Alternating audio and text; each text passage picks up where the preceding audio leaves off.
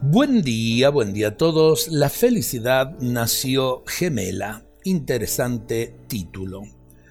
El poeta inglés Virón escribió, El que quiera saborear la alegría, la debe compartir. La felicidad nació gemela. La alegría solitaria y egoísta no existe. La verdadera alegría es la que se comparte, la auténtica felicidad, como dice poéticamente Lord Byron, nació gemela. La alegría es para ser compartida con los otros.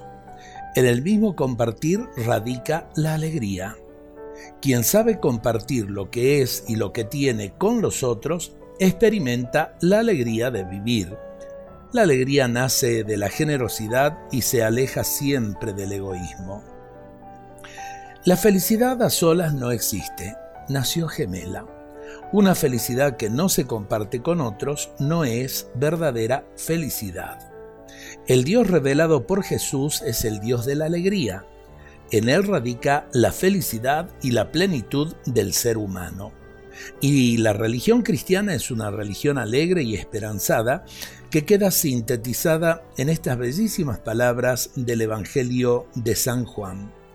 Tanto amó Dios al mundo que le dio a su unigénito Hijo, para quien crea en Él no perezca, sino que tenga vida eterna.